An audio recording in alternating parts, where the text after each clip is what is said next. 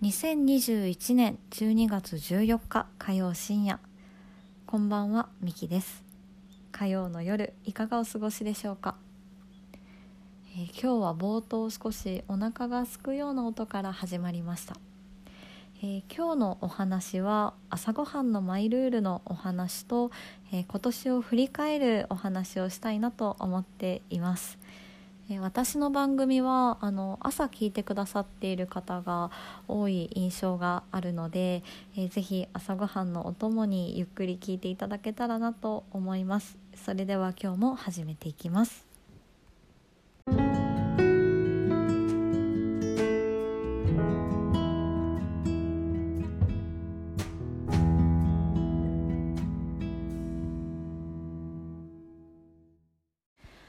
ようこそ本と学びと私の時間へ。この番組は私ミキが本の世界で気づいたこと日常で気づいたことをゆるゆるとお話ししている番組です。田舎暮らしの30代 OL が鳥のさえずり虫の声時には海の波音をバックにお話をしています。今日もゆっくりと皆さんと素敵な時間を過ごせたらと思いますのでどうぞよろしくお願いします。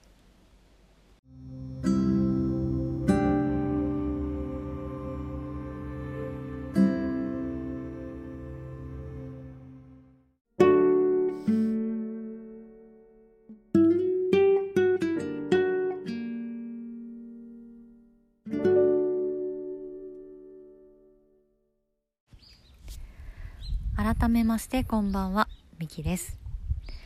えー今日はですねテーマが2つあるので、えー早速お話ししていきたいなと思います、え1つ目ですが朝ごはんのマイルールのお話です。朝ごはん皆さん食べる派ですか？食べない派ですか、えー食べる派の方パンとご飯どちらが好きでしょうか？どちらの割合で食べてますか？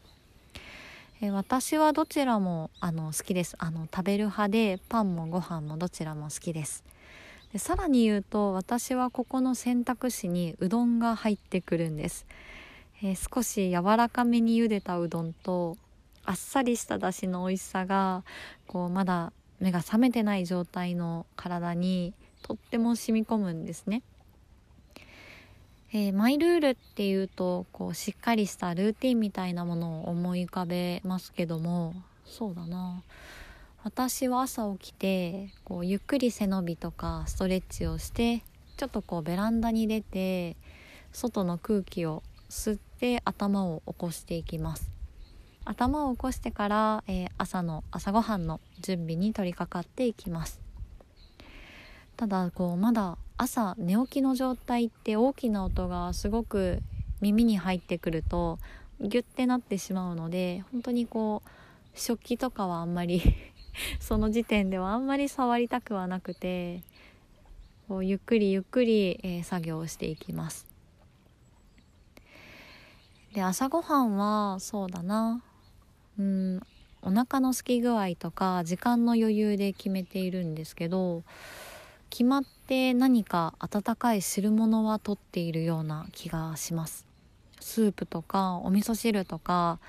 まだこう起きてない体にゆっくり入っていく様子がこうほかほか体を温めてくれてるみたいで私は決まって汁物を取るっていうのがマイルールなような気がしています、えーその中でも、えーとっても私は贅沢だなと思う食べ方があるんですけど、えー私はだしかけのご飯がすごく好きなんですね。でお茶漬けも、まあ、好きなんですけどあの市販のお茶漬けパックがちょっと辛く感じているので、えー、だしを取ってご飯にかけて食べてます。ご飯にそのままだしをかけて食べるのも美味しいんですけど、え白米をおにぎりの形にしてごま油をひいたフライパンで表面を焼いていくんですね。でその間に、えー小鍋でこうだしを作っていくんですが、えーうちはコンロが1つしかないので順番に、えー作業を行っていきます。えー、だしを取るのはだしパックでも十分美味しいですし、えー時間があれば昆布とか鰹節からもだしを取ってあのかけているかなと思います。あそうですね。今日あの番組の冒頭でパチパチっとこう音が鳴っていたのはこのおにぎりを焼いている音を収録しました。その後の食材を切っている音は大葉を切っている音です、えー、おにぎりの表面が焼けたらお好みの具をのせてえ、出汁をかけてゆっくりスプーンでほぐしながら食べていくわけなんですけど具をのせる楽しみがあるんですよね。うん。しらすとか梅干しとかみょうがをのせても美味しいですね。あたっぷりネギをかけても美味しいと思います、えー、今日は私は大葉でしたけどもしらすと大葉の組み合わせも最高でしたね。えー、少しこう時間はかかるんですがそれでも食べたくなる私の朝ごはんですね。でおにぎりを焼く時にこうさらに香ばしくするためにお醤油をかけて焼いていっても美味しいですし、まあ、だしではなくて緑茶とかほうじ茶で食べても美味しいんじゃないかなと思います。え皆さん何を乗せたくなってますか？そして何をかけたくなってますでしょうか？ぜひ皆さんのあの感想を聞きたいです。朝ごはんのマイルールなどあればお便りやツイッターなどで、えー、ぜひ教えていただけると嬉しいです、えー、そして、えー、今年の振り返りですけども今年そうですねあのとってもありきたりなんですがうん私は今年はご縁の年だったなって思います。多分 多分このタイトルなんでしょう。振り返りで1位や2位に入ってきそうなタイトルですけども、えー、ご縁の年だったなって思います、えー、振り返ると1月からもう本当にスタートしていて、えー、まあ、この番組でもよく登場する、え古民家に住んでいる友人の家を手伝ったのが1月でした。えまだそこには本当にこう何もないお家だったんですけど一緒に彼女の家を手伝って行ったんですね。壁を塗ったりとかあとは使わないであろう棚を取っていったりとか。そうですね。あのコンセントの位置とかも変えたりして、まあ、何かし私の趣味がいか 役に立って、まあ、とっても良かったなって思います、えそれより以前ですね去年の今頃は彼女とはあんまりしっかり話せていなくて割とこう複数人とでしか彼女とは話せていなかったんですけど、まあ、その、えー、DIY を終えてから彼女とこう1対1でも話せるようになったりあとは彼女の家に行ってこうご飯やコーヒーを飲んだりするっていうのがすごく、えー、至福な時間になって、まあ、すごくこう縁が深まったなって思っています。で私はメダカを飼っているんですが、えー、私の家にいるメダカは彼女が育てていた稚魚をもらったものです、お家に生き物がいるのもすごくほっこりしていますしどんどん大きくなっているメダカにも、えー、温かい気持ちにさせていただいてます。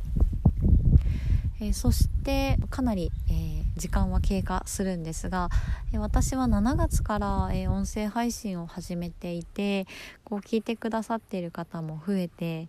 えいろんな方との交流が増えたなって思います。で最初は3人や5人ぐらいだったと思いますその頃から、え聞いてくださっている方ももちろんいらっしゃるんですけどうーん9月ぐらいからですかね本格的にこうちゃんとテーマを決めて話し出してからすごくたくさんの方に聞いていただいて、えー、ツイッターのスペースなどでも交流があって、えー、今まで音声では交流がなかったんですけど一気にいろんな方との縁が広がったように感じています。えー、特にそうですねこう同じ謎解きの趣味の方とかとお話しする機会も増えて、えー、周りにリアルな友達であまり、えー、謎解きが好きな方が周りにはいなかったので私はとてもとても 幸せな気持ちにさせていただいております。本当にありがとうございます。えー、人との縁だけではなくて私は物事との縁もとても溢れた年でした、えっと、1月には、えー、アロマテラピーの検定に、えー、合格して今はコーチングを学んでおります、えー、コーチングを学ぶきっかけもあったんですけどもともとこう一人で考えたりすることは好きな方だったんですが、ま、なかなか一人だけで喋っていると結局考えが進まなかったりしていたので、まあ、何かこうプロの方に話を聞いて、まあ、自分のモヤモヤっとしたところを、え、ひとまず聞いてもらおうと思って、え、コーチの方についていただきました。で話をしていると、まあ、まずコーチングっていうのは私がイメージするコーチングなんですけどえーと、カウンセリングとはまた違ってカウンセリングのイメージはマイナスからこうゼロにしていくイメージなんですがコーチングはゼロからプラスにしていくようなイメージを持っています。えー、クライアントの方のこう心の引っかかりとか夢の実現だったり何かまだ形がないものを言語化して差し上げてでそれをこう言語化することでどうやって行動していくかがどんどん見えていくんですよね。そしてその、えー、行動をサポート、えー、励まして、えー、どんな風に考えていくかっていうのを、えコーコーチの方を介してクライアントの方が見つけていくというのが、まあ、コーチの役割なのかなと思っています。でこの例えが合っているかはわからないんですが私この言語化するところとか何かクライアントの方が言いたい気持ちを話していくところっていうのが、まあ、どこかこうひらめきだったりとか、うん、気づきの部分が大きくあって私はこう謎解きに近いような感覚を持っているんですね。え自分の中のモヤモヤだったりとか、うん、引っかか心の引っかかりをコーチの方に話をすることでどんどん道筋が見えてきて行動に移せるようになってくるんです。えー、私自身は今、えー、コーチの方に、えー、ついてもらって、え今2週間に1回、え話を聞いてもらっています、えその中で見えてきたことを私は行動に移しながら、え前に進めているのかなと思っているんですが私自身も、えコーチングをきちんと学んでうん自分がプロのコーチとして、えー、行動するかどうかは一旦今は別としてコーチングっていうのが何なんだろうっていうのを学びを深めている状態です。でも本当にこう、まあ、コーチングをすることで今まで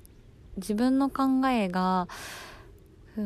不安だった部分とかこれで良かったのかなっていうこともあったんですけど、えー、コーチの方とお話をしているとあこれで大丈夫なのかなとか頑張ってみようかなって思えるきっかけになったのはすごく大きなことかなと思います。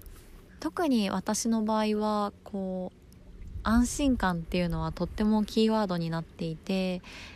自分の考えがマイノリティに偏っていることは割と承知はしていてどうしてもこう人に話した時に、